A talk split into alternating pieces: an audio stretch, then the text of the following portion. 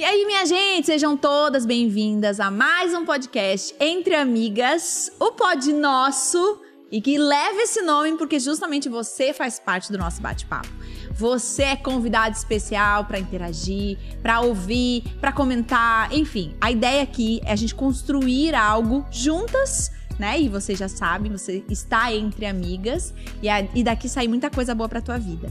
Então, abre a câmera, porque. Tchararã, vamos. Estamos nós aqui novamente. novamente. Achou que ia ser outra, Ó, né? É o seguinte, nós Criou uma encerramos. expectativa. É, nós encerramos uma série, abrimos uma nova série hoje e continuam as mesmas pessoas. Ó, sinal que fomos aprovadas Foram. ou sinal que não teve outra opção. A gente, a gente, a gente renovou o contrato para mais uma série e elas estarão É. Uhum, muito Sejam bem-vindas novamente. Simbora. Não tem o que fazer, é elas mesmas, a gente vai até o final, todas Vão as ter que séries. nos aguentar. É isso. E nós, e, claro, é, nós estamos mesmo começando uma série nova. Ah, nós acabamos a série Soluções para os Relacionamentos. Aliás, se você perdeu alguma coisa, você, precisa voltar Nossa, lá. ficou muito legal, né? Ficou Muito, ótimo. Ficou muito, bom. legal. E agora a gente tá começando uma série nova que se chama Mulheres Reais. Que é o que somos, né, Brasil? Somos reais, independente da posição que estamos, independente do que temos, independente do que mostramos nas nossas re- redes sociais. Somos reais, somos iguais, todas. Eu Certo? acho que é uma característica, pelo que eu tô percebendo dos episódios deste quadro, né? Que a gente tá abrindo bastante o coração, né? Teve algumas É. vezes até que a gente gravou que eu pensei, gente, acho que eu me expus demais. Eu acho que eu falei Eu demais. pensei a mesma coisa Pensou também? várias vezes. Eu falei, gente, acho que eu devia voltar semana que vem consertar o que eu falei. Ah, fica, antes de dormir, né? Que fica no canto do acho que eu- pensando. Acho que eu tipo, exagerei. escondendo embaixo da coberta, assim, não acredito que eu falei isso. Por que que eu fiz né? pôr? A gente podia tentar ser um pouco mais séria, trazer um pouco mais de conteúdo sólido, mas não, tem que contar uma vergonha, tem, Tem. que contar um Tem. testemunho. Expor o pecado. Isso é muito interessante. Eu vou abrir então essa série para talvez você perdeu alguma coisa. Ah, esse esse quadro que nós temos do Pod Nosso é realmente para que seja algo leve e que você se identifique, que isso talvez você olhe para nós e fala, poxa, eu gosto delas, né? Então, de alguma forma, o que elas vivem me inspira. Então, aqui a gente está contando experiências, a gente aplica muito a vida real, a Bíblia na vida real, né? Porque somos cristãs, filhas de Deus e vivemos uma vida real. Então, tudo que nós vamos trazer aqui, é, se você está esperando talvez um posicionamento teológico, o que a igreja pensa, você não vai encontrar isso aqui. Aqui a ideia é que seja de, de verdade algo inspirador e que a gente conte detalhes e que talvez a gente não não encontrou espaço em nenhum outro lugar, nas redes sociais, num texto, em num livro. Talvez nós não encontramos esse espaço para falar. Aqui é o espaço. Então aqui você vai encontrar vulnerabilidade, aqui você vai encontrar franqueza, você vai encontrar honestidade, Pecadoras. encontrar pecadoras. Então é isso, gente. Bem-vindas a mais uma série. E, e dessa vez a gente vai rasgar mais ainda o verbo, porque entrou em assuntos muito íntimos. Não, esse hoje vai Exatamente. a expor. O tema de hoje, então, minhas amigas, é, é? instabilidade emocional e terapia. Instabilidade emocional Bom e que a gente traz o problema e já traz uma E já solução traz- também, porque a gente não na mão. Tinha que ser instabilidade emocional, terapia e oração. Não nessa ordem, mas é isso. Nós vamos falar sobre isso. Tem muita coisa pra gente falar. Por quê? Porque muitas pessoas nas minhas redes sociais, até por conhecer um pouquinho da minha história, e aí é legal porque cada uma que tem uma experiência diferente, uma até profissionalmente, ou que já passou por algumas coisas, outra, eu, no caso, sou extremamente paciente, não tenho nada a ver com a psicologia, mas sou paciente é, e já tive um histórico de instabilidade emocional, já tive, né, enfim, diagnosticadamente. ah, tratamento com psiquiatra, enfim, então tem um, toda uma. Cada um acho que vai conseguir acrescentar algumas coisas. E por eu contar muito isso nas redes sociais, as pessoas geralmente perguntam, Lari, mas terapia é de Deus? Mas todo mundo precisa de terapia? Como você descobriu que você precisava de terapia? A terapeuta precisa ser cristã ou não? Eu recebo muitas dessas perguntas e assim, eu sei contar a minha história como paciente, como eu cheguei a essa conclusão, como eu fui procurar ajuda, por que que aconteceu isso?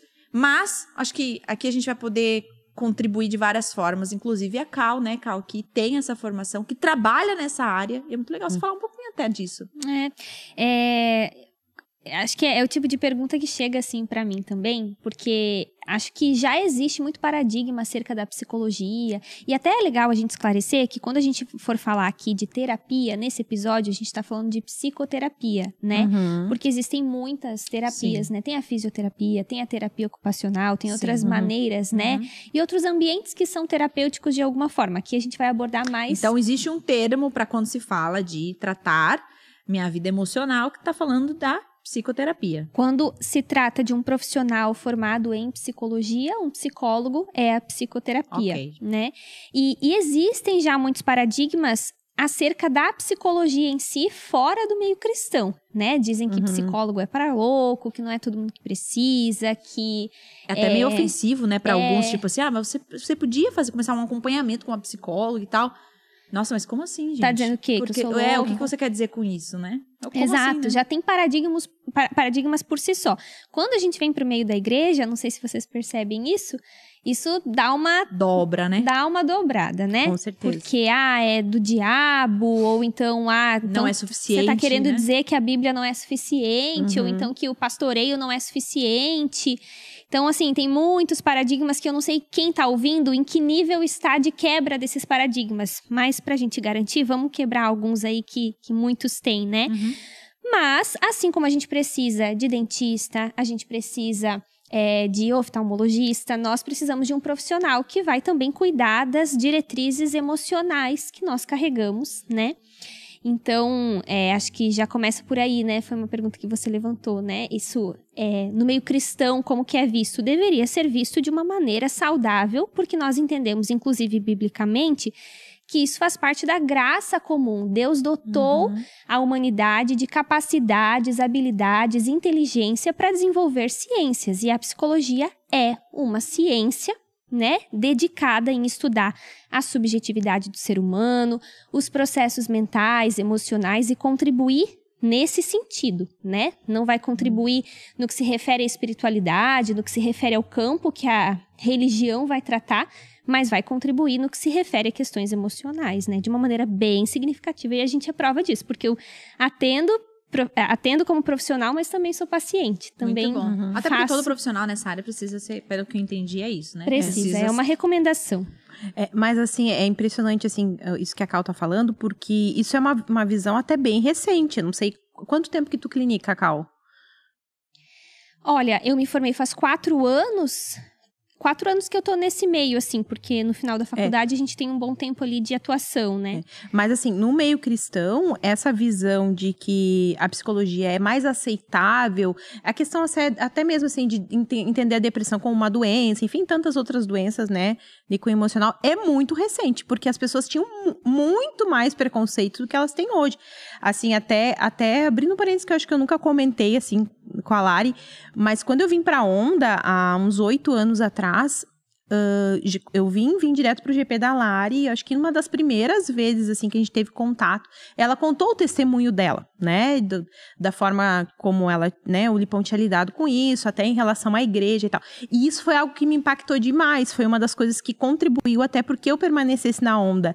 Porque... Você é filha de psicóloga, né? É, e assim, ó, o que que, o que que acontecia? Eu acho que a forma como a igreja tratou o Lipão como pastor da igreja, tendo uma esposa que tinha uma necessidade, porque eu vim de um contexto onde eu vi diversas esposas de pastor, né, enfim, na história, assim, com necessidades bem específicas, claras, eu não tô ali para diagnosticar, mas a gente consegue perceber no movimento das relações, assim, que eram pessoas que tinham necessidade e que o próprio pastor por não querer se expor, por uma série de questões aí pessoais, às vezes tratava isso, passava batido. Tapava, né? Exatamente, não era tratado, não era exposto, não sabe? É tratado como se não existisse. Então isso era ge- gera uma frustração na igreja quando se trata de uma liderança e nas relações fica muito difícil de lidar porque tu tem que lidar com aquela situação de uma pessoa que precisa de tratamento e não é tratada É. né, machucando e ferindo a igreja. Então, quando eu vim, e eu já vinha de um contexto onde isso era muito marcado, quando eu vim, eu pensei, meu. Que sensacional o pastor se posicionar com relação à esposa, daí contando todo o testemunho da Lari, como era lidado, que era aberto isso. Isso trouxe para mim uma credibilidade, assim, uma seriedade para a igreja que eu não estava acostumada É, a vivenciar. Eu, eu descobri que existe esse bloqueio em relação à psicologia no meio cristão muito através da internet, de visitas a outras igrejas, mas como eu também me converti na onda, e a onda sempre deu, né, é, essa voz, inclusive na nossa igreja, talvez quem tá ouvindo aí não, não faça parte da nossa igreja, a onda dura, né, mas nós entendemos a importância dessa ciência, como Uhum. entendemos a importância de outras ciências e profissões, né, e, e temos sempre, inclusive, ações, né? No Setembro Amarelo, a gente sempre promove workshops, oficinas, palestras sobre isso, encaminhamentos para profissionais, é muito legal. Mas eu também entendo um pouco a preocupação de alguns pastores, de alguns líderes, porque existem sim psicólogos antiéticos Uhum. em que a pessoa já tá confusa, a pessoa já tá vulnerável emocionalmente, às vezes vulnerável até na sua fé, e ela procura um profissional que faz besteira. Isso acontece. Eu entendo a preocupação, porque assim como existe negligência médica, existe negligência ética na psicologia, né? Uhum. Nossa, já ouvi muitos casos. E eu não vou aqui defender com unhas e dentes essa categoria, porque é uma categoria, categoria falha, né? Uhum. Inclusive, eu lembro que é, eu, quando a gente se formou, quando me formei na faculdade, eu e uma colega, a gente fez o discurso lá, né, como oradoras da faculdade, e a gente falou sobre a impotência da ciência. Porque a ciência não é a detentora de toda a razão. A ciência levanta muitas respostas para muitas perguntas, abre mais perguntas, mas ela é falível, ela não é infalível, ela é recente de uma maneira, né? De Uhum. uma certa maneira. Então, assim, existe uma beleza aí, né, que a psicologia pode oferecer, mas também existem sim limitações e existem profissionais que não só são mau caráter, né? Como são antiéticos e que podem se utilizar da vulnerabilidade do paciente, às vezes paciente cristão, para impor suas visões. E o psicólogo ele não tem essa liberdade. Isso o CFP deixa muito claro, o Conselho Federal de Psicologia deixa muito claro sobre essas diretrizes, né? O psicólogo ele não tem direito, vamos dizer assim, de impor os seus valores, as suas crenças, os Tem um seus limite, né? pensamentos, exato, no setting terapêutico. Nem se ele for cristão. Então, quando eu estou atuando na clínica como psicóloga e os meus pacientes não precisam saber da minha fé, da minha opinião e da minha visão, ali eu vou trabalhar de maneira técnica, ética e científica. Mas também, quem não é cristão também não tem direito de ficar questionando a fé daquele paciente que talvez tenha uma fé Uhum. estabelecida, que inclusive pode ter a sua fé como um recurso de ajuda no tratamento. Um bom Uhum. psicólogo que percebe que o paciente ali tem a fé estabelecida em Deus, na Bíblia ou qualquer outra religião, ele vai inclusive saber ajudar aquele paciente a encontrar na sua fé um recurso de ajuda, Uhum. né? Então eu entendo a Que é pegar crise. o material do próprio paciente, né? E utilizar Exato. disso, né? O psicólogo, ele não é aquele que dá conselho, que dá direção, que, que Isso manda é bem na tua importante, vida. porque às vezes as pessoas pensam assim, ó, ah, eu só posso ir num psicólogo cristão. Na verdade, a gente só poderia ir num bom psicólogo. Um bom psicólogo. Né? Se ele for ético, Ético- necessariamente não precisa ser cristão. É, É. é. Embora ah, eu tive só duas psicólogas na minha vida, uma que eu não deu muito certo por causa de uma linha.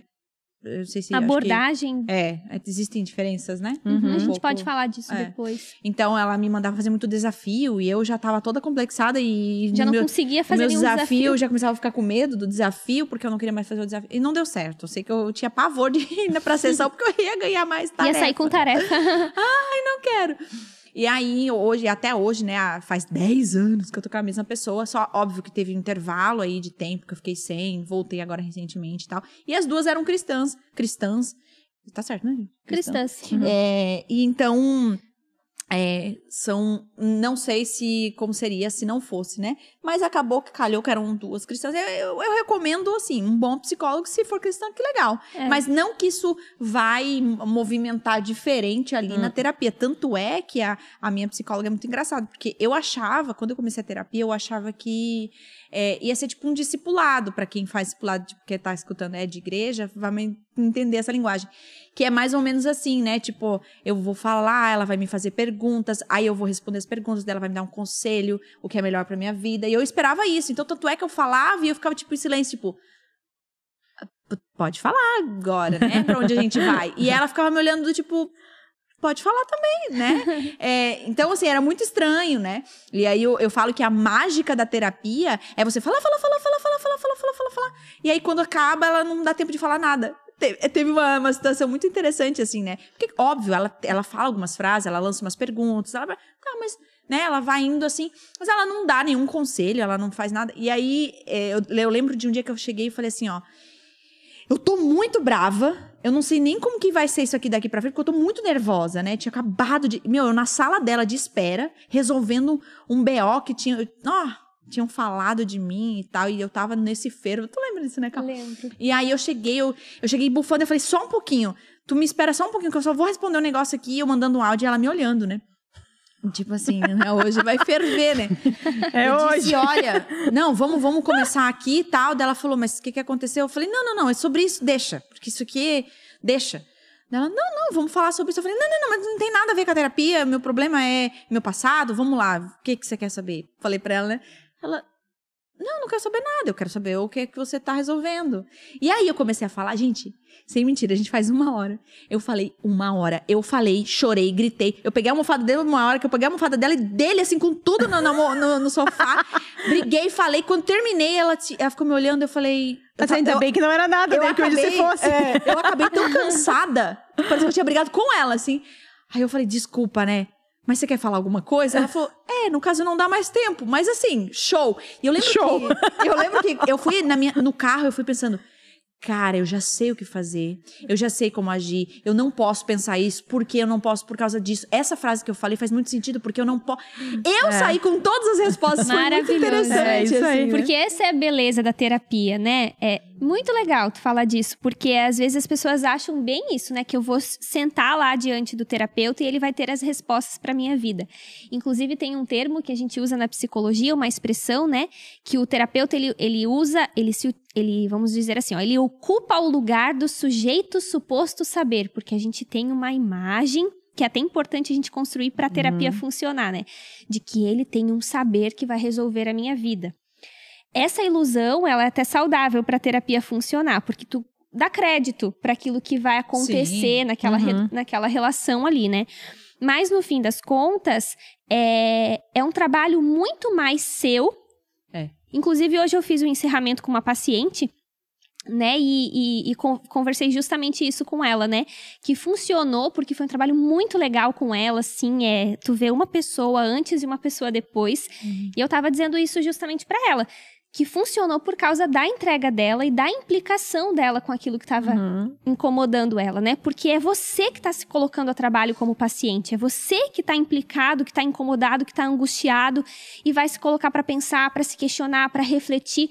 E o Winnicott, inclusive, que é uh, quem a tua terapeuta É a, abordagem da... aborda é, que é um, um teórico, né?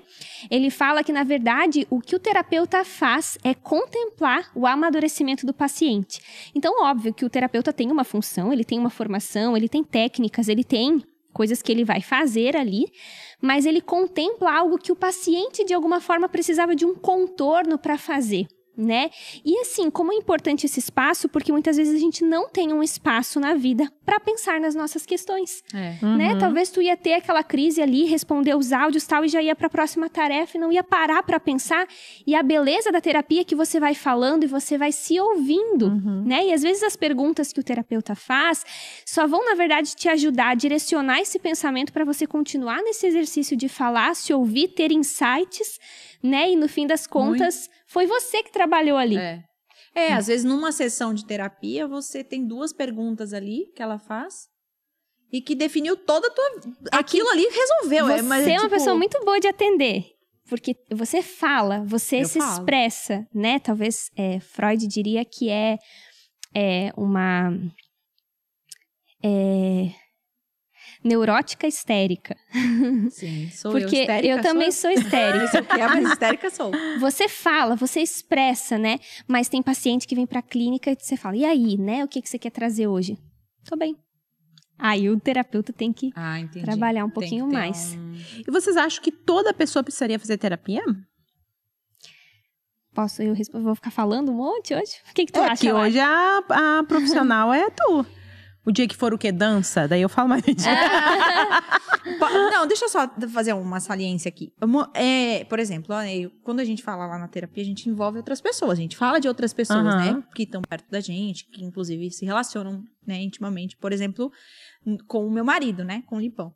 Então, tem, tem coisas que eu, eu trago lá e eu falo assim, meu, eu agi dessa forma e ele fez diferente.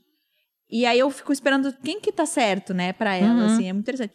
Então, toda vez, assim, que é muito legal, assim, porque realmente, assim, eu, eu, eu admiro muito meu marido, demais, assim, ele é muito sábio, né, e demais, assim, em tudo. Eu falo que, não sei, Deus dotou ele de uma sabedoria bizarra, assim, em várias áreas da vida dele. E, inclusive, no relacionamento meu com, por causa da doen doença, vou chamar assim? Uhum. Enfim, por causa desse tempo que eu vivi, ele soube lidar muito bem, né? E, e várias coisas, por exemplo, teve situações. Ah, vou pegar a última situação lá em casa, né? Aconteceu uma situação entre os meninos. Eu vou abrir aqui. Aconteceu uma situação entre os meninos que no elevador, indo pra escola, o... e tem câmera no elevador e a, e a portaria é, viu, né? Então, assim, eles estavam, eles desceram sozinhos, porque é a Tupic que pega eles e pega ali dentro da recepção, né? Uhum. Então, eles desceram ali, normal, ficaram esperando na recepção e foram embora. Beleza, eu desci porque eu tinha que entregar um negócio na portaria, eu desci tipo uns 10 minutos depois, eu desci, e aí eu chegando na portaria, ela falou, você pode vir aqui um pouquinho? Eu falei, vou. Aí ela me parou, me mostrou as câmeras e falou assim, olha, não sei se é relevante pra ti, mas ah, o teu filho maior bateu no teu filho menor. E só que assim, quem conhece os meus filhos, vocês sabem, eles são extremamente amigos, Se protege. se protegem. Nunca fizeram isso, nunca houve nenhum relato disso na escola ou qualquer coisa assim.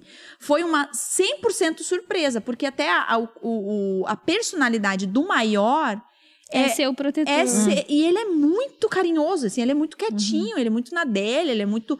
Ele é, ele é meio adultinho, até eu brinco assim, né? Que. Enfim, não, não, não, não fala nada ali sobre ele. não- aquilo não era eles, né? Só que, óbvio, né? Até conversei com a minha a, a psicóloga e ela falou um pouco sobre até esses, essa questão que ele tá entrando na puberdade, então existiam uns surtos, né? Enfim, e o menor, agressividade. um impulso de agressividade. E o menor, ele é muito. Ele é um irmão menor, um irmão mais novo. Então ele provoca demais. Né? E o, o menor provoca, ele vem provocando, não sei o quê. Eu sei que houve uma, uma briga intensa ali e eles se chutaram. E não deu pra ver, mas deu pra ver que o menor caiu e ele continuou brigando, chutando e batendo, né? E aí, só que assim, o que, que aconteceu? Quando eu vi aquela, aquela imagem, gente, vocês não estão entendendo. O que, que a menina da portaria tem a ver com isso? Eu olhei pra ela e falava: Eu não acredito! Eu não. E eu comecei a gritar na, na recepção. Aquilo foi uma coisa assim, ó, que me derrubou. Até hoje, assim, eu não falo muito bem sobre isso, mas aquilo me derrubou de uma forma, assim, como se. Eu não, eu nem eu entendi. Eu sei que foi muito agressivo. Aquilo entrou comigo como se fosse uma faca, né? E aí, e a menina falava assim: me desculpa, me desculpa, eu não queria fazer isso. Eu falei: não, não tem nada a ver com você. E eu lembro assim que eu peguei o carro, eu tava com a chave do meu carro, eu, e eu, nem- eu só ia buscar um negócio no meu carro, eu tava de pijama. E os meninos de- indo de topique, tinham acabado de sair, né? E aí eu, eu cheguei e eu fui. cor- E eu assim, eu peguei a chave do carro, eu quase bati no pilar da, da minha estacionamento da garagem. Eu saí cantando pneu, eu saí assim de um jeito. Eu nem sei, eu não lembro de como que eu cheguei na escola. Eu precisava chegar junto com a Topic, porque era a entrada dos meninos na escola. E eu tava a ponto de. Eu não sei o que aconteceu comigo. Eu, eu nunca me vi daquela forma tão indignada com aquela situação. E aí eu cheguei na escola. E aí eu ligando pro Lipão, né? E eu gritava no telefone: Eu não acredito! Olha o que ele fez! Olha, o- eu vou morrer! E, tipo assim, eu, eu tava fora de mim. E o Lipão falava: Larissa, volta, deixa que eu vou, volta pra casa, volta pra casa. E eu falava: Não vou voltar, eu não vou voltar, eu não vou. E me espera. E ele pegou o carro dele e ele foi atrás de mim. Então, assim, imagina que foi uma loucura, né? E os meninos lindamente indo de pra Certo, já tinham feito as pazes, Já né? tava tudo bem. E aí, eu cheguei junto com a Tupic, o Lipão chegou atrás de mim. Eu fui pra sair do carro, o Lipão bateu a porta, fica. Eu pego os meninos na Tupic, aquela confusão toda, a escola não entendendo nada. O, o tio da Tupic depois me mandou mensagem, o que que aconteceu. eu estava de pijama, chorando. E eu dizia, Zion, que é o meu menor, vem como mãe, vem como mãe. E, eu, e, e ele entrou no carro, tipo assim, me olhando, né? O que foi, mãe? O que foi? Quem morreu? E eu falei, Joshua, vai com o teu pai. E eu gritando assim, histericamente. Só que nem eu tava entendendo por que aquilo me tirou tanto de mim, né? Uhum. Enfim, eu tô fazendo esse contorno pra explicar uma situação. E aí, ah, cada um foi pra um carro, viemos pra casa. E a- eu peguei as imagens com a- a- a Eles nem ficaram na aula, foram pra não casa foram, não foram isso. aula, ficaram em, em foram para casa e eu peguei as imagens da, da câmera da recepção e mostrei antes pro Lipão, pro meu marido, e ele falou: "Isso é sério. Isso é sério. A gente não pode tratar como se fosse qualquer coisa pelo menor e pelo maior. Uhum. Ninguém tá certo. Isso não é legal, isso não é certo. Só que ele falava pra mim: "Mas eu não tô te entendendo". E eu falei: "Eu nem eu tô me entendendo, eu só quero matar alguém". Tipo assim, por que, que isso mexeu tanto contigo? Por que, que mexeu tanto comigo? Enfim, chegamos em casa, botou todo mundo em cima da cama. O- até então, os meninos não sabiam o que estava acontecendo, não sabiam de nada. Ele abriu a Bíblia, o Lipão, falou assim: Joshua, pro maior, lê esse pedaço aqui. E era sobre Caim e Abel. Que um irmão mata É o outro. responsável pelo É outro, né? responsável. Ele é, é, mata o outro e, e por causa da ira. Ele matou por causa. A Bíblia fala que foi por causa da ira, por causa da raiva. E, e Nossa. ele fez. Lipão pegou bem o texto, né? Pegou um texto pesado, né? E o Joshua, ele é muito quebrantado, enfim, vocês conhecem ele, Uhum. né? E ele é extremamente quebrantado, assim. E ele e eu, e eu, e eu indignada ali. Eu só fazia assim, ó, com a cabeça que não tá vendo, eu tava, tipo, fazendo um não, assim, com a cabeça, não. Tipo, eu não aceito isso, eu não aceito isso, eu quero sair daqui, eu quero sair daqui, eu não aceito, eu não aceito, eu não aceito. E aquilo tava pra mim, tipo assim, para de ler a Bíblia, eu, eu quero falar. E, e o Lipão falava pra mim, você, ele me pegou antes do quarto e falou assim: você não vai abrir a sua boca, você não vai falar nada, você não está em condições de falar, você vai quebrar uma situação que a gente vai construir aqui, então você não vai falar nada. E, e aí, o, né, o Joshua começou a ler e o Joshua começou a chorar. Ele não conseguia nem ler. E o, e o Felipe falava: leia, Joshua. Leia, Joshua. E o Joshua, eu não consigo. Leia, meu filho, leia, leia. E o Joshua lendo, lendo, lendo, lendo, chegou no final. O Felipe falou assim: agora eu quero te mostrar uma imagem. E pegou e mostrou os Bah. vídeos pro Joshua e pro Zion. Aí o Joshua, enfim, né, desabou, o Zion desabou. E o Zion falava: mãe, fui eu que provoquei. Eu falei: eu falei, eu não vou falar nada. E o Felipe falou: eu sei que você provocou, você está numa época de provocar, você precisa ser corrigido nisso. E, e consertou ali a situação, né? É, depois pediu Larissa e jo Zion, sai daqui. A gente foi para um quarto. É, o ele conversou com o Joshua seriamente, assim, não sei bem como foi, foi uma conversa longa. E eu lembro com o Zion, eu falava, meu filho, ninguém tem direito de fazer isso com você. Eu falava pra ele, ninguém, ninguém tem direito de tocar em você, ninguém tem. Eu nunca fiz isso com você, seu pai nunca fez isso com você. Por que que você não me disse? Eu falei, quantas vezes isso aconteceu? Ele falou, mãe, duas vezes só. Mas não faz nada com o mano. E eu falava, meu filho, ninguém tem direito, ninguém pode fazer isso com você. A primeira vez que isso aconteceu, você tinha que ter me falado, né? Enfim, fui trabalhando isso com ele. Por quê? Porque eu queria dizer assim, você tem valor. Você tem valor, você e o tem que isso voz. tem a ver com a Lari E criança? o que isso tem a ver comigo, né? Enfim, e aí, enfim, conversamos e tal. E aí, quando eu fui pra terapia, eu falei assim: olha, eu só tenho um assunto pra tratar com você. Eu não sei o que aconteceu comigo. E quando eu comecei a contar, ela pegou, olha isso, como foi bizarro. Meu primeira, minha primeira sessão, há 10 anos atrás, eu contei uma situação que foi na minha casa, na minha família, em que eu fui, eh, eu vi uma situação e eu fui, eu não consegui proteger a pessoa na minha, naquela situação, Uhum. porque eu era criança, eu tinha medo de eu acabar estando naquela situação. Então eu fui pra trás e aquilo, e aí eu convivi 32, não, que é um pouco mais, eu devia ter uns 6, 7 anos, ah, sei lá, uns 25 anos com aquilo, pensando, eu devia ter feito algo, eu devia ter feito algo, eu devia ter Uhum. feito algo, eu devia. Quando eu vi isso acontecer e agora eu tenho autoridade e força, sou maior do que a situação, eu, aquilo, eu, eu destrambelhei, né? Uhum. Eu tentei resolver de uma forma. E aí, ela puxou aquilo assim, ó, aquilo, eu fui pra trás assim, eu falei, meu Deus, é isso. Eu tava tentando lembrar o porquê isso é tão doído pra mim. E ela falou: Eu sabia, quando você começou a contar a história, eu sabia que tinha a ver com isso. Porque Uhum. isso é algo que lá, há 10 anos atrás, eu não consegui fechar com você. Mas Uma é lição. muito interessante perceber isso, porque às vezes a gente pensa assim, quando a gente fala em instabilidade emocional, também tem a ver com aquilo que representa para a pessoa, né? Nem sempre uma mesma situação, talvez se tivesse acontecido comigo, com a calça, enfim, né? Teria uma outra representação. Totalmente é que pro diferente. Felipe, ele falou, Larissa, são dois meninos que vão... Só te, eu quero só te afirmar uma coisa. Eles vão fazer isso muitos anos, porque são dois meninos irmãos. Sim, Uhum. é, eu, eu olhando de fora, né, sabendo a história, eu me compadeço, mas também no início minha mentalidade é, mas será que isso não é normal? Mas é muito o que pegou da tua história. Exatamente. Mas né? assim, a- até a, a Lari levantou uma situação, e eu também passei por uma situação há um tempo atrás, de uma situação até com os filhos também, que eu fiquei, meu Deus, a Larissa sabe, né, acompanhou. Eu fiquei três, olha gente, eu não tenho nenhuma tendência, porque tem pessoas que têm já um, um temperamento mais rebaixado de humor, né, tendem a ficar mais assim, enclausuradas. Eu não tenho essa característica, não é. Eu, as coisas passam assim, eu, eu dou uma arrancada e vou. Eu fiquei muito mal. Porque tinha a ver, até marquei, inclusive, falar o seguinte, que eu marquei já, o processo terapêutico já começou. Quando eu marquei a terapia, não, inclusive não fui. Meu porque. Meu Deus. Não, mas deixa eu só falar o seguinte, que, que foi interessante, porque eu fiquei muito mal com aquilo, muito, uma situação que fiquei muito mal, assim. Fiquei três dias, eu não levantava da cama. Era uma situação gra- grave, mas assim, é, foi Mas desproporcional. Como? que, e como eu tava envolvida, eu já agi de forma diferente. E, com certeza. Pra mim, tipo assim, tá bom, resolvido, conversado, ok. Não, outro eu dia- fiquei assim, ó, liquidada, tá? Três dias que eu não Porque levantava. pegou em alguma coisa É, da tua Tá aí, aí eu falei, gente, e aí que foi tão curioso, porque a gente tinha conversado, inclusive, esse mesmo assunto numa janta, nós três lá. E aí a Cal me disse assim: a gente falou porque ela- as duas fazem terapia eu não, e eu não faço terapia, né? E aí a Cal falou assim: ah, olha, se o dia que tu tiver uma demanda e tal, não sei se tu lembra disso, né? E eu, eu digo, é, pois é, será que eu tenho uma demanda? E morreu o assunto. E aí, quando aconteceu a situação, eu falei, é agora que eu vou, porque isso aqui já tá meio desproporcional. Eu notei que eu tinha ficado totalmente. Gente, Sim. assim, chorava dia e noite.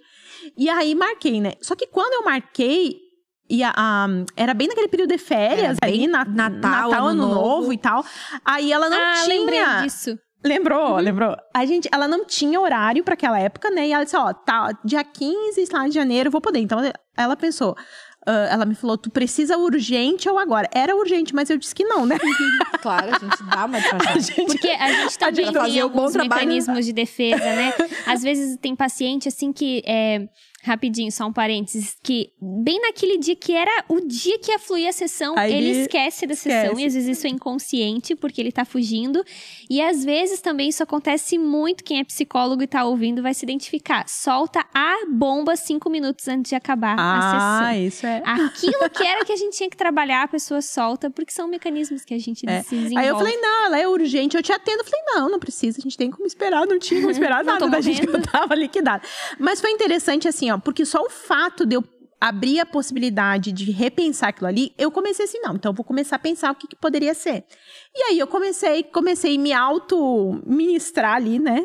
Pensar e fazer conexões e tal, e eu comecei a identificar o que que tinha mexido, o- qual era a razão que aquilo tinha tido uma, uma, uma expressão maior do que a Pra situação ti. em si, pra mim, né? Então, assim, como também os nossos desequilíbrios têm a ver com as construções que a gente já tem que- e que a gente às vezes não percebe. E eu acho até, respondendo a pergunta, né, se todos precisam de terapia, a gente entrou nisso por causa disso, né? É. A Lê, ela tem, eu conheço ela de perto, né? Uhum. Tem uma característica de ser meio terapeutizável, vamos dizer assim. Você Autodidata é, psicóloga. você lê, você É, os psicólogos é, agora estão conhece essa morrendo. área. Se remoendo. Então, você conhece essa área, você se propõe a pensar, você vive num ambiente de fé onde você confessa fraquezas, onde você Uhum. abre o coração. Então, de alguma forma, existem meios e Uhum. recursos terapêuticos na tua vida que te, que te oferecem esse espaço para entrar em contato com as tuas próprias questões, né? Uhum. Então, assim, quando é uma situação de realmente uma doença emocional e eu tô num nível de é, instabilidade emocional que traz prejuízos para algumas áreas da minha vida, eu preciso mesmo de um profissional. Eu não Uhum. tenho a opção. Como, por exemplo, né?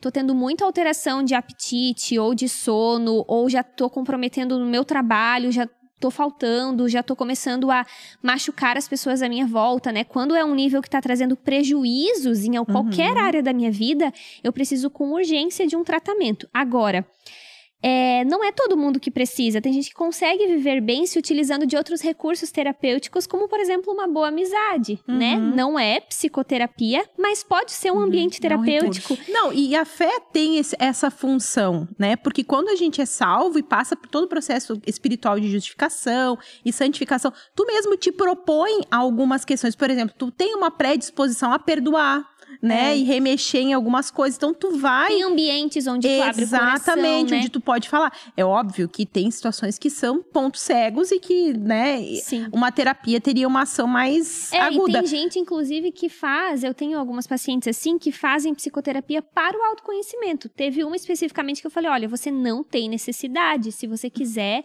eu, eu quero te dar alta, né? Você tem essa liberdade, você não precisa, porque é um investimento financeiro também, né? Uhum. E ela falou, não, eu faço questão, porque eu quero ter a psicoterapia para eu me autoconhecer e para prevenir as próximas escolhas que eu vou fazer no futuro, tal. Eu falei, então tá bom. Prevenção. Mas eu também preciso deixar claro para não ficar ganhando dinheiro Sim, às custas de alguém que claro. tem demanda. Tá certo. Sim. E, mas é interessante pensar que os nossos, ah, as nossas marcas da vida e que é natural, isso não quer dizer que você é maldito por ter marcas, né? Isso todo mundo a gente nasce marcado, né? Na, na nossa vida vão as coisas vão acontecer e, enfim.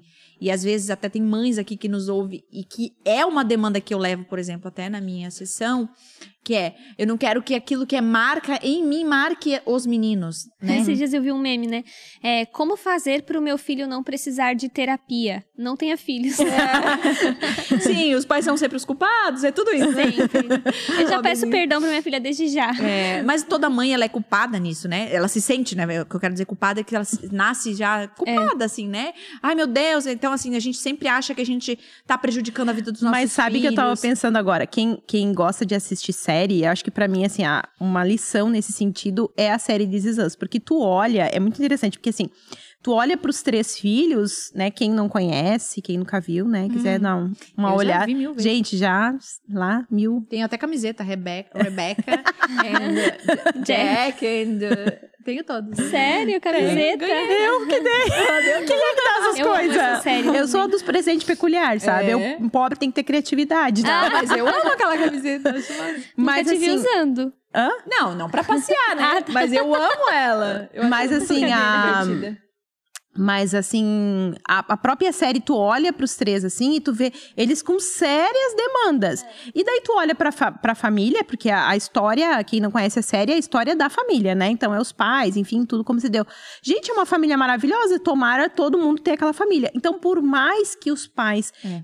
façam todo o esforço do mundo pra não errar, a possibilidade da gente não errar é, é, gigantesca. E é isso que vai nos constituir como seres humanos. São as nossas marcas, nossas cicatrizes. Então, e, a- e até continuando ali que eu tava falando, né? O que acontece? As a- o meu, a e eu levo isso muito pra ela, né? Eu falo, putz, eu não quero que assim, ah, isso que eu lido se, se seja uma marca na vida dos meninos. Então, por exemplo, numa situação dessa, que era onde eu tava falando sobre todo mundo precisa de terapia, eu falo que meu marido não precisa. E ela mesmo fala, não, o Lipão não precisa. Ele parece que é o próprio terapeuta na, na nossa casa, né? Por, por- sei lá, enfim, né? Né, eu- enfim, ele é muito legal, assim, nesse sentido. Ele sabe lidar muito bem. E, e o que que aconteceu? Eu tinha ali uma possibilidade muito grave, muito séria de fazer o seguinte. De olhar pro Joshua e falar assim, ó, você é um monstro, porque você tá fazendo isso com seu irmão. Você é uma péssima pessoa, né? Porque eu estava extremamente fora de mim e, a- e essa figura dele remeteu à pessoa que eu passei a vida inteira falando, pensando, aquilo foi uma monstruosidade. Uhum. Então, eu, eu, eu poderia ter jogado toda a minha, a minha. aquilo que eu pensava em cima dele, embora eu estava naquele mesmo momento num conflito pensando. É o meu filho amado, maravilhoso, eu amo ele, eu quero tirar ele dessa situação. Então, é, quando o Lipão falou assim, ó, você não fala nada, ele, ele falou pra mim uma coisa e ela confirmou, ele falou assim, porque ele precisa ter agressividade também. Se você diz, você é um monstro porque você foi agressivo, aquela expressão. o dia que ele precisar se defender, ele não vai se defender porque ele não quer quebrar a mãe dele, que disse que ele é um monstro. Eu não, nunca diria isso, né, Pra ele, mas assim, ele não poderia dar esse entender. né? Tanto é que naquele momento que a gente tava, depois o Felipe juntou todo mundo, a gente orou junto, ele foi pontuando todo mundo. E ele falou: a mamãe reagiu assim porque a mamãe não está bem, mas não porque é essa gravidade toda. Joshua, você você tem sim que se defender. Seu irmão provocou, mas você passou dos limites. Você não devia ter feito isso. Existem formas de você resolver, como por exemplo, você poderia ter vindo no papai dito: o, jo, o Zion está me irritando e eu estou ficando irritado ao ponto de querer bater nele. Porque isso é normal, gente, entre irmãos, né? Sim. E então, você, sim, você tem valor e você não deixa de ser alguém tão amado por ter se é, ter sido agressivo, só que você tem que cuidar a, como isso você vai fazer isso na sua vida, não só com seu irmão. Zion, você errou nisso, nisso enfim. Então ele fez todo esse encaixe, né? E eu contando pra ela, ela, ela no final ela fez assim, ó. ela falou assim, Larissa, está resolvido. Está resolvido na vida do Zay, está resolvido na vida do Jorge. E ainda e ela falou uma coisa que eu falei assim: caramba, cara, como que nós mães podemos fazer isso, né? Ela falou assim: hoje isso não fez menor sentido pro Zion. Na verdade, eu falava pra ele, ah, é, é o nome dela, né? Eu falava, é, meu, isso, tipo assim, pro Zion, que é o menor, isso, tipo assim, ele não entendeu nada. Ele tá tão acostumado a briguinha e lutinha e não sei o quê, que pra ele foi só mais um dia. Sim. Mas ela, eu, e ela falou assim: Mas você marcou. acha isso. Mas o dia que ele for adulto, o dia que ele estiver na frente de um uma memória, público, né? que ele precisar saber quem ele é, ele vai lembrar: a minha mãe me defendeu porque eu tenho valor. E o dia que o Joshua precisar se defender, ele vai lembrar que naquela situação ele tem umas formas certas de se defender, mas é que ele tem que se defender sim. Porque a gente disse, Joshua, você está certo, você tem que se defender. Não desse jeito. Então, a- a- nós, a- mães, mulheres, a gente né, tem vários, passa por várias instabilidades emocionais, justamente por causa da nossa história. Né? Hum. E Isso não nos faz menos, porque a vida inteira eu achei que eu era uma louca, desvairada, Uhum. né? Ah, por conta até do diagnóstico, eu acho que é legal a gente falar sobre isso, porque muitas pessoas perguntam pra mim assim, como foi essa temporada de bipolaridade? O que que você fez? Por que que você chegou nisso, né? Então acho que eu até quero dar uma pincelada nisso, mas isso- que isso faz parte da vida de qualquer um. Talvez um pouco menos, um pouco mais, de um jeito diferente, em uma área da sua vida, mas que a instabilidade emocional, ela faz parte da vida. E muitas vezes essas pequenas histórias que constituíram a nossa vida, como por exemplo essa lembrança que te veio à tona, né? Sim. é, elas ficam escondidas, a gente não tem acesso, às vezes nem lembramos mesmo, às vezes a gente Uhum. só lembra porque um profissional esteve ali de alguma forma conduzindo para que a gente acessasse, né? Uhum. E às vezes são histórias bem assim do dia a dia mesmo, às vezes não são assim Não são traumas coisas- gigantes Uhum. e que aconteciam com regularidade, às vezes é uma situação ali mesmo que a gente vai projetando em outras situações que acontecem no futuro. E aí mora uma das importâncias da terapia, que é essa oportunidade de trazer para consciência essas coisas que estavam no campo inconsciente, assim, né? Trazer pra é, v- você se livrou, vamos dizer assim, de uma ignorância que te achava, te fazia se sentir louca, inclusive. Meu Deus, será que eu sou louca? Porque nem a mulher lá do prédio achou tão grave, nem o meu marido achou que é o fim do mundo, mas eu tô achando que é o fim do mundo. Então, olha só como às vezes a gente é cheio de enganos por falta de conhecer a nossa história, né? Por falta de trazer à tona coisas que a gente só acessaria num ambiente proposto para isso. Não, eu tava pensando aqui também o quanto é importante a gente estar falando sobre isso, porque dá uma, uma noção de esperança para quem lida com sentimentos, né? Quem lida com emoções. Porque às vezes a gente considera a emoção algo muito negativo. A gente não, considera, a gente não consegue olhar para uma situação, por exemplo, de desequilíbrio, a pessoa ter uma reação muito forte e olhar e dizer assim: não, poxa, foi, foi ótimo. Não, a gente não consegue. Apenas se a gente eh, ressignificar aquela, aquela situação, né? Então é importante a pessoa olhar e pensar assim: não, eu não sou uma louca, translocada, que as pessoas começam assim a ter reações e viver dessa forma seguidamente e começa a se enxergar diminuída diante de Deus. Poxa, ah, todo mundo consegue se controlar e eu não consigo, as pessoas reagem bem eu não tenho essa maturidade. E aí a pessoa entra num ciclo, né, de, de, de negação, de se enxergar inferior, e isso aí vai aumentando. Então, olhar pra isso e puxar a esperança disso, Isso, né? e eu também quero falar uma coisa pra Lari, assim, né? Que também das nossas fraquezas saem também as nossas As- virtudes, né? Exatamente. Porque das coisas difíceis que a gente viveu, vão ser gerados os nossos traumas, mais as nossas virtudes. E essa é uma virtude tua, Lari. Eu vou te falar aqui, abre a câmera. Declaração, né? Não, é, é uma virtude tua que muitas pessoas na igreja, né, no nosso contexto, enxergam, e eu enxergo muito. Você tem uma capacidade, e aí eu tô falando de maneira positiva, de defender os teus. Que faz as pessoas que estão próximas se sentirem muito amadas. Você é muito guardiã da igreja, né? A Lara é o tipo de pessoa que, se alguém é, tá destruindo a igreja, ela chama de canto e fala: Você é um inimigo da igreja. E Jesus está sendo envergonhado. E ela faz isso com o, o pastor, com o pastor Lipão também. Faz isso. Eu lembro quando. Eu, eu lembro de situações que eu passei que ela ficou com raiva da pessoa que ela queria resolver. É, não num sentido negativo, num sentido de lealdade, né? Então, olha só, te gerou um descontrole ali naquele momento que, ótimo, foi tratado, veio à tona tal, mas gerou uma grande virtude. Não sei se tu Uhum, enxerga essa enxergo. virtude na Lari Uhum. também. E eu sempre tento fazer isso com os legal. pacientes também, né? De nada, amiga. tu falou obrigada? Falei, falei, é bonitinho. eu tenho uma, uma, uma paciente também que ela, assim, viveu coisas muito pesadas, muito pesadas, assim. Difíceis mesmo, assim. Uma decepção atrás da outra, assim, relacionada principalmente à figura do pai e tal. E isso trouxe muitas marcas complicadas pra ela.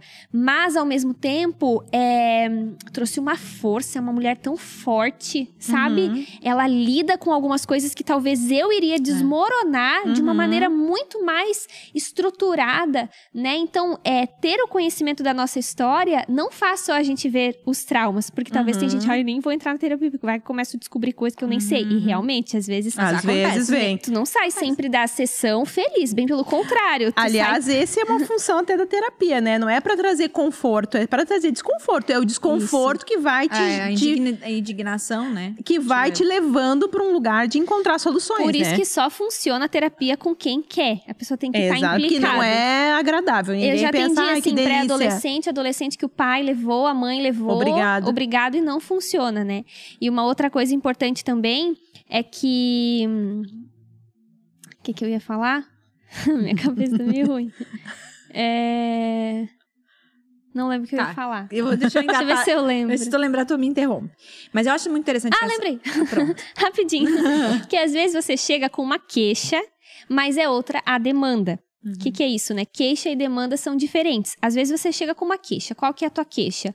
Ah, eu sou muito irada, muito irritada, bato nas pessoas, grito com as pessoas, perco o controle. Essa é a queixa. Mas a demanda Uhum.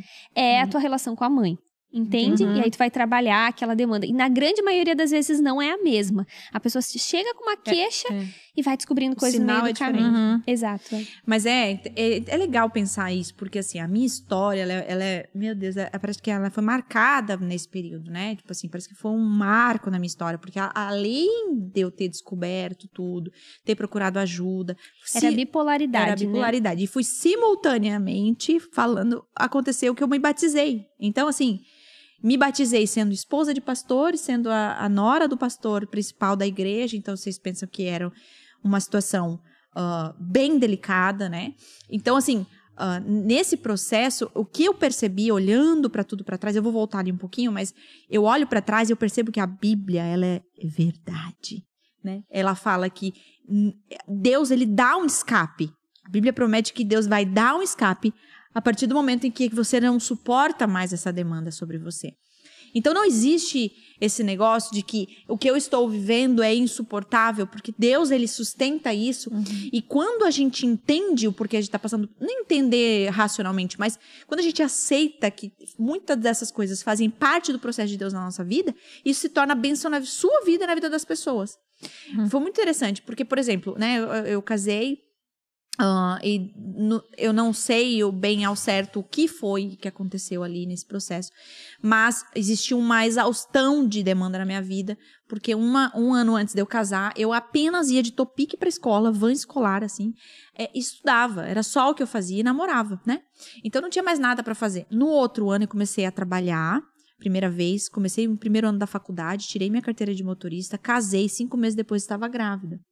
Então, ah, eu, eu meio Uma que mudança. surtei, entendeu? Uhum. Eu virei de uma adolescente, eu virei uma mãe que trabalhava fora, fazia faculdade à noite, integral, era uma coisa. E, e tinha que tirar a carteira de motorista, tinha que dirigir, e assim, não tinha dinheiro, e- porque, né, início do nosso casamento. O, o Lipão, meu marido, ele casou casado naquele dia. Eu não. Eu, quando vim pra dentro do casamento, eu pensei, agora, né, vou viver uma fase super legal da minha vida. E me vi nessa situação de uma exaustão. E eu acho que isso já mexeu com outras coisas dentro de mim. Bom, resultado da ópera, fiquei durante quatro anos da minha vida lidando com problemas emocionais. Então, assim, sintomas desse período, né? Eu, eu era extremamente irada, violenta, nas, então eu, eu era violenta nas palavras, eu era violenta nas ações. Então, tudo começou com ofensas verbais, né? Então, idiota, de idiota era o mais fraquinho, né, gente? Que a gente vai aumentando. Conforme ia passando o tempo, era um empurrão que eu dava nele. E ele falava, Lari, não precisa disso, né? Ele ia segurando, não precisa disso, vamos, eu tô aqui. Ele também, um menino, não sabia muito bem lidar com isso, né? Então, ele tinha várias reações, assim, nunca violento, o Lipão nunca foi assim. Mas ele sempre, tipo assim, ah, vou te dar o teu tempo. Eu não queria meu tempo, eu precisava de ajuda. Né? Ele, ele foi testando várias coisas nesse processo e, processo, e eu fui machucando muito ele, é, a- marcando muito ele com isso tudo. Eu tinha um bebê pequeno, então passei, enfim, gente. É uma questão até hormonal, né? Hormonal. Me- mexe com Foi- tudo, né? Foi Estrutura muito, física. foi muito difícil. Ah, eu fiz minha mala para ir embora milhões de vezes. Eu, e- só que assim, num, num- o que que levou tudo isso? Eu comecei o tratamento foi quando chegou no ápice, foi uns três anos depois. Demorei para buscar, ajuda, né? Mas ah, chegou num ápice e meus meu pai e minha mãe não sabia de nada disso. Quem só sabia era o meu sogro, porque meu sogro é pastor. E veja que e também estava no primeiro ano do ministério. O primeiro ano de casamento foi o primeiro ano do ministério. Então, assim, Do Lipão. nossa, De onda dura. É. Ah, tá. E, e aí, o que que aconteceu? O Lipão, ele ia pra igreja pregar, e assim, com os braços machucado, arranhado, roxo. Então, às vezes, calor, ele botava Manga comprida. manga comprida, gola. casaco, é, gola, porque ele precisava esconder isso. Mas ele falava, Lari, eu, eu preciso ir. Eu preciso ir pregar, eu tenho uma igreja pra cuidar. Quando eu voltar, eu cuido de você e a gente vai equilibrando dessa forma. E isso, pra mim, eu pega, fazia minha mala, isso era um absurdo pra mim, né? Então, assim, como ele não. Tudo fruto de maturidade, né? Ele é extremamente atencioso, mas ele precisava viver, tocar o ministério, né? Enfim. E eu lembro que eu falava, você vai, quando você voltar, eu não vou estar mais aqui, aquela coisa toda, né? Fazia minha mala, pedia divórcio e tal. Meu sogro, quando chegava o ápice da violência mesmo, meu sogro era chamado. Eu lembro várias vezes que eu cheguei na frente do meu sogro e falava assim, ó, tira o demônio que tem em mim. Eu tenho certeza que eu tô possuída por demônios, porque não é o que eu quero fazer. Eu falava pra ele assim, eu não quero fazer isso. Eu acordo bem ensaiada, pensando, meu, hoje de manhã vai ser muito legal, eu amo estar junto com ele, porque eu amava estar junto com ele, né, a gente vai tomar um café. Alguma coisa na minha chave virava, tudo mudava. Tudo mudava e ele pensava, meu Deus, Lari, para, calma, Lari, tu sabe onde chega isso? E eu não quero nem saber. E, e aí o meu sogro falava, Lari, você não está possuída. Fica tranquila, você não está, você precisa mudar seu caráter. E, nossa, aquilo era muito duro pra mim, enfim, foram três anos. Quando chegou um ápice, assim, do nosso relacionamento, foi um dia que foi realmente. Até nesse dia, ele mesmo me segurou eh, pelos braços, assim, tipo, me abraçava e eu via a raiva que ele já estava super saturado, três anos lidando com isso, sem saber como ele ia chegar em casa. No final, ele já falava: tá, Lara, se tu quer ir embora, faz o que tu quer, né? Eu não. Enfim, eu não vou sair do casamento, mas se você quiser sair, a porta tá aberta, eu não sei mais o que fazer. E aí, nesse dia, ele me segurou assim com tudo, e ele me, me pressionando, e eu falava: me solta, você tá me machucando, você tá me machucando. E aque- ele me soltou e falou assim: ó, eu vou te soltar, porque eu não sei o que eu posso, sou capaz de fazer. E ele me soltou, ele falou assim: é o seguinte, nós vamos resolver isso de outra forma. Pegou o celular, começou a ligar pro meu pai. E aquilo pra mim era o fim, né? Não, meu pai não pode saber disso. Meu pai não, meu pai acha que eu sou perfeita, meu pai acha que eu sou maravilhosa, eu sou a filha mais nova, ele não pode saber. Ele falou: "Eu não tô nem aí o que teu pai acha de ti".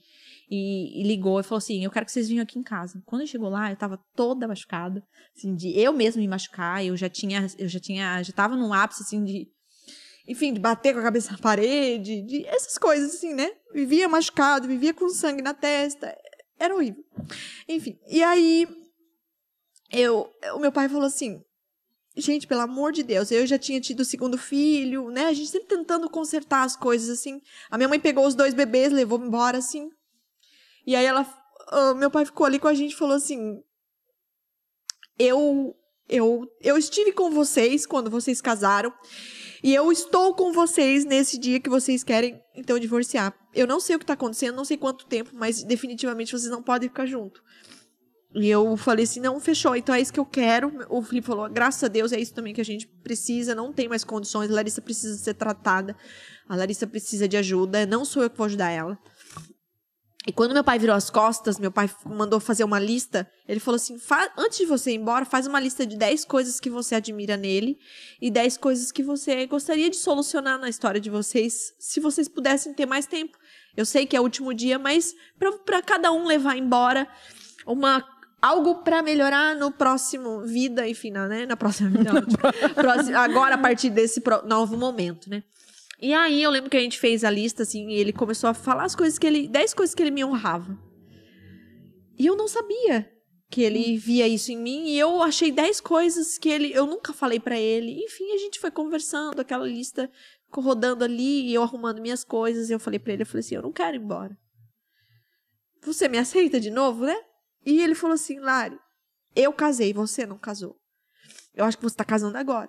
Se você quer ficar, tem condições para você ficar. E a condição é você procurar uma ajuda psicológica. Eu não tenho como te ajudar. E eu lembro que eu falei assim, meu, se essa é a condição, eu vou ficar. Porque agora era, era eu fazia qualquer coisa. Porque eu amava ele, mas eu não estava bem. E aí eu procurei ajuda, fiquei um ano e meio de tratamento com a psicóloga. É, nesse processo, bem nesse processo, eu tive uma, uma experiência com Deus muito Tava tomando forte. medicação uhum. também? Não, ainda não. Ainda não. Eu tava no processo da terapia ali, da psicoterapia, né? Uhum. E ele falou. E aí teve uma reunião. E eu imagina, gente, eu cuidava de mulheres. Eu era a neta, a nora do pastor, a esposa do pastor da igreja. Era uma situação muito delicada. A igreja não gostava mais de mim, né? Porque, enfim, não me via mais envolvida com a igreja, me via muito pouco e no que me via era extremamente agressiva. Enfim, e até tem pessoas, amigas minhas, que até hoje estão por aqui e falam, Lari, você é outra coisa, é outra pessoa. A gente tinha medo de você, né? Hum. E aí, nesse processo, eu lembro que uma vez teve uma reunião de pastores, assim, e eu tava junto, eu cuidava de mulheres, né? E. Coitada delas, meu Deus. Misericórdia. e aí elas. Eh, o Lipão falou assim: ó, ah, gente, eu vou incluir. A gente faz apostila aqui, né? Com os discipulados. E ele falou: eu vou incluir uma lição nova que é sobre o novo nascimento. Mas, assim, eu não vou ministrar a vocês, mas eu vou dar uma passada aqui na apostila, caso vocês tenham alguma dúvida, alguma coisa, um posicionamento nosso, a gente já tira dúvida aqui para vocês passarem adiante. Ele começou a falar e falar que esse que, né, nasceu de novo, velho, fica para trás, esse que tudo é novo, novas atitudes. Ele foi explicando, nova vida. Não, não existe, se não existe diferença entre você antes e depois de Jesus, nada mudou, então Jesus não, não foi suficiente, ele não existiu, ele não. Não, é, é não houve uma não conversão. Houve uma conversão, então. Uhum. E eu ouvindo tudo aquilo, eu falei, gente, talvez é isso. talvez isso faz parte de tudo que vai acontecer na minha vida. E foi um último suspiro, assim, né? Que eu falei assim, eu vou tentar isso aí. Porque não é possível. Eu vou não tentar tenho. esse negócio aí de novo nascimento. De Bíblia. Porque assim, a vida inteira eu fui da igreja. Então, assim, não, uhum. nunca sei, não sei em que momento isso aconteceu, se aconteceu, eu fui levando a vida, né?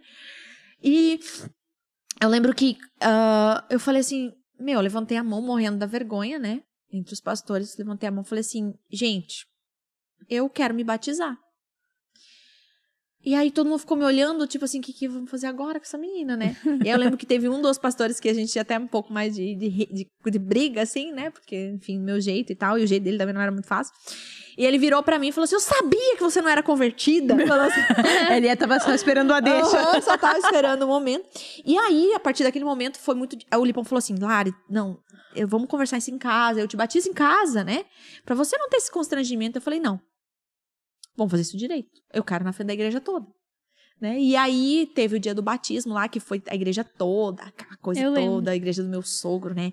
E uma igreja maravilhosa e tal. E aí os pastores. E aí Acharam que tu ia É, batizar eu com a batinha, assim, né? Com a batinha junto com todo mundo. Aí teve um pastor que falou assim: Larissa, deu um grito e fez assim com a mãozinha, né? Vem pra cá, quem vai batizar o pessoal tem que vir pra cá. Eu fiquei olhando e falei, putz, cara. Tô- chamou atenção pra mim, né? Aí foi aquilo e tal. E a minha vida foi totalmente transformada. Então foi um processo entre conversão, a, a minha psicóloga, a psicoterapia ali, e aí ah, logo em seguida, eu, eu ganhei alta, um ano e meio com de psicoterapia. É, Eu fui por conta própria com a psiquiatra. A minha psiquiatra entrou em contato com a psicóloga, aquela coisa toda. E aí a psiqui- psiquiatra entrou, né, chegou a um diagnóstico depois de uma- um mês quase conversando que existia um traço de bipolaridade, com- tomei medicação. Eis que tudo se fez novo, né? Então, assim, foi completamente diferente. A minha maternidade foi restaurada, a visão que meus filhos tinham sobre mim foi restaurada, a minha, a- a- meu casamento foi extremamente restaurado, a minha visão sobre a igreja foi restaurado, eu amo pessoas, eu sirvo a Jesus. Então, assim, foi completamente diferente porque existe um pacote em- de conversão de, de, de meu, minha indignação de querer ser diferente, de querer mudar. A psicóloga, A Lari é a bem um caso, assim, bem, bem pontual É. disso, né? Do quanto a gente necessita de uma série de ações. Não é uma coisa, às vezes, só que vai resolver. Ali dá bem para ver, né? O papel da terapia, a intervenção medicamentosa, a, a própria conversão, talvez tu não teria o mesmo resultado. Se, se formos que falar em alguns outros, resultados. talvez a pessoa já tá convertida, mas tem a ver com um amadurecimento na fé. Exatamente. Se não tivesse tido todos esses passos, né? Então, não- não- às vezes as pessoas E perguntam tem- se concorre uma coisa com a outra, né? A terapia, ah, não, mas eu sou crente, então não é.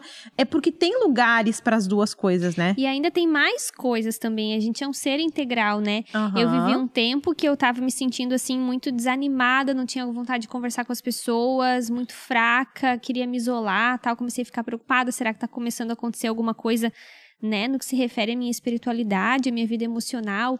E aí eu descobri que eu tinha anemia, né? Olha Fiz só. uma bateria de exames e é isso, né? A falta de ferro no corpo deixa a gente realmente, né, É. sem força. Tu não tem força nem física, então quanto mais é, disposição de estar com as pessoas, né?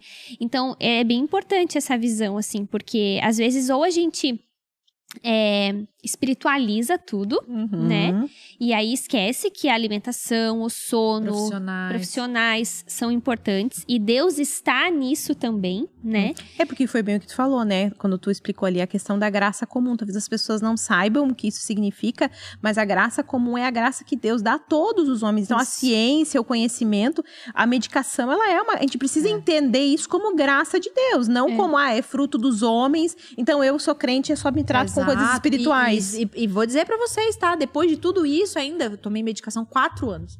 É. Durante ali os dois, até os três primeiros anos ali, eu brigava com Deus o tempo todo. Eu fazia, tipo, sabe aquele negócio de molhar a pedra lá, como é que é? Molhou o algodão. Eu fazia teste com Deus. Eu falava, Deus, eu não sou doente. Eu declaro que eu não sou doente. Eu decreto. Eu decreto que eu não sou doente. Aí parava o remédio, o que acontecia? Parava Sim. na psiquiatra pra aumentar a dosagem, porque fiz uma besteira e Em tal. contrapartida, tem os que espiritualizam tudo, mas tem também os que ignoram a, a, a, a questão da espiritualidade, né? Exatamente. E sabe que para a OMS, o conceito de saúde, né, para a Organização Mundial da Saúde, o conceito de saúde não é ausência de doença, mas é um perfeito bem-estar é físico, emocional, mental, biológico e recentemente eles acrescentaram também espiritual. Tem muitas pesquisas científicas que falam Isso, sobre a importância eu da, da espiritualidade. Até da oração, tem muita. Se você colocar lá no Google lá, pesquisas científicas da espiritualidade, tem muita coisa que mostra o quanto a espiritualidade mexe até na questão cerebral, É. neurotransmissores, lobo frontal, tudo, e gerando mais bem-estar e a pessoa consegue lidar melhor com as coisas, e isso né? é importante para quem está nos ouvindo aqui é cristã, porque às vezes também a gente só recorre aos meios humanos, Uhum. né? E não não recorremos aos meios da fé mesmo, assim, né? E que às vezes é nesse processo de maturidade da fé que vai gerar também uma maturidade emocional. Então tem gente Uhum. que cai para um lado, tem gente que cai para É. o outro. Eu acho que é muito importante cada uma avaliar é, o que, que está acontecendo de fato. Né? Se você está bem com a sua saúde física mesmo, né? Às vezes a pessoa está achando que está em depressão e não, mas, não, mas tá sedentária. É. Tem, tem uma série de coisas acontecendo, né? Na sua saúde física mesmo, né? Às vezes você tá dizendo que o seu problema é o casamento, né? Ai, meu problema é meu casamento, é o outro. Eu falava isso. Eu estou com problema no meu casamento. O Felipe falava, tá, não, porque eu tô ótimo. Dá problema sozinho. Não, tá com problema sozinha. E realmente, hoje, eu quando eu atendo mulheres que chegam dizendo meu problema é meu marido, meu problema é meu casamento. Daí eu sempre questiono, beleza, mas se, se então se não existisse mais é o casamento, o que, que aconteceria, né? Aham. Então, às vezes, a gente dá uns nomes loucos e a gente acha. Eu, eu não tinha que resolver o meu casamento. Uhum. O meu casamento estava maravilhosamente bem, né? Tipo assim, a gente tinha tudo que precisava. Eu não estava bem. Então, ali a ajuda da- do profissional da psicologia foi a porta de entrada para tudo que ia ser resolvido na minha vida. Que não foi só ele. Foi uma- um conjunto de coisas. Foi a medicação. Eu falo que a medicação salvou, me salvou. A medicação da psiquiatria Foi um ali instrumento, né, de. Gente, E- e foi uma coisa que, que- assim, salvou o que eu quero dizer, não salvou feito de eterno, né, gente? É que eu tô falando, né?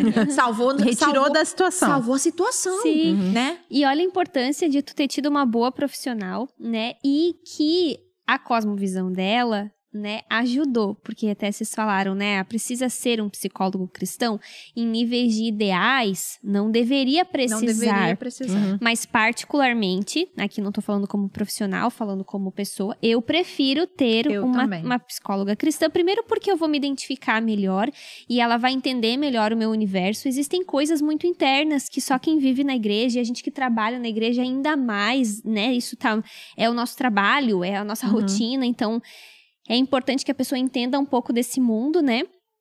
E a cosmovisão do, do profissional, ela pode acabar aparecendo ali, porque tem muitas pessoas que talvez chegam na situação que você chegou, muito vulnerável, que um psicólogo antiético e às vezes até bem intencionado poderia conduzir a pessoa a chegar na conclusão de que o divórcio era a melhor saída. É. Uhum. Né?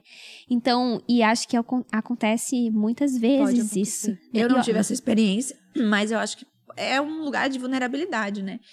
Quando o outro tá vulnerável, o- ele pode ser não só na psicologia, mas, por exemplo, um pastor pode ser É. um, um- um- alguém que vai conduzir a uma situação que para ele é benefício, né? Então, acho que é muito importante mesmo avaliar com quem você vai abrir, quem você vai caminhar. de indicação. Quem você E vai- uma é. coisa assim que agora falou pastor, eu, eu me remeti a situações de pastores, né, que, que lu- lutam com a, com a depressão, até casos de suicídio, né, de Tem ver muito, né? acontece muito.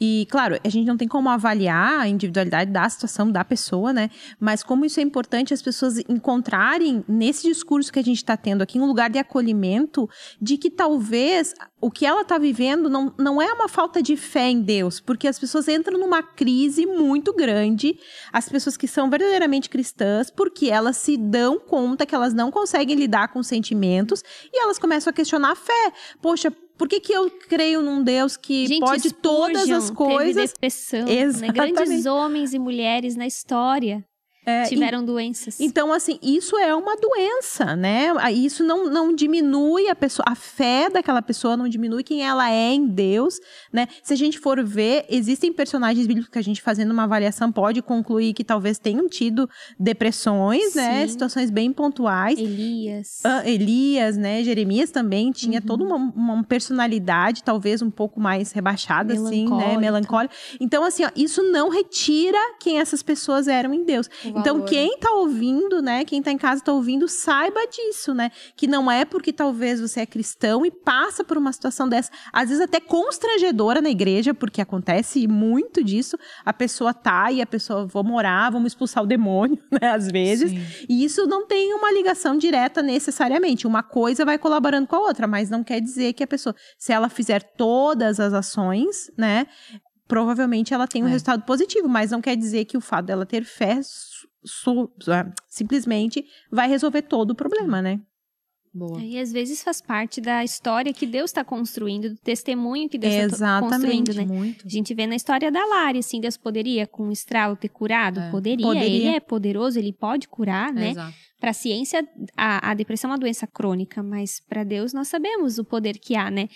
E olha o testemunho que foi construído, que hoje gera fé em pessoas, gera, gera esperança. É. Então, essa paciência de entender eu o processo. exatamente isso. É, Pra mim era mais fácil, né? É, é aquela coisa, né? A gente ora muito pra Deus, né? Deus me usa, né? Quero ser usado por ti. Mas não adianta, Mas a gente não né? quer, não quer o ser. médico quer ser usado agora, não vai passar pelo, pelo estágio? Tem que passar pelo estágio, tem, tem que ter experiências com Deus, né? E eu, eu percebo isso na minha vida de forma completa. Eu nem sei se eu fiz essa oração, mas acho que Deus me pegou e minha filha, Vou te usar, tu Vai. querendo ou não. tô querendo ou não, vou te Mas usar. é que é assim, na verdade, né? A gente não escolhe as coisas que a gente vai ser usado por Deus. Se a gente escolhesse, talvez a gente não escolheria, Não escolheria. es- passar por algumas coisas.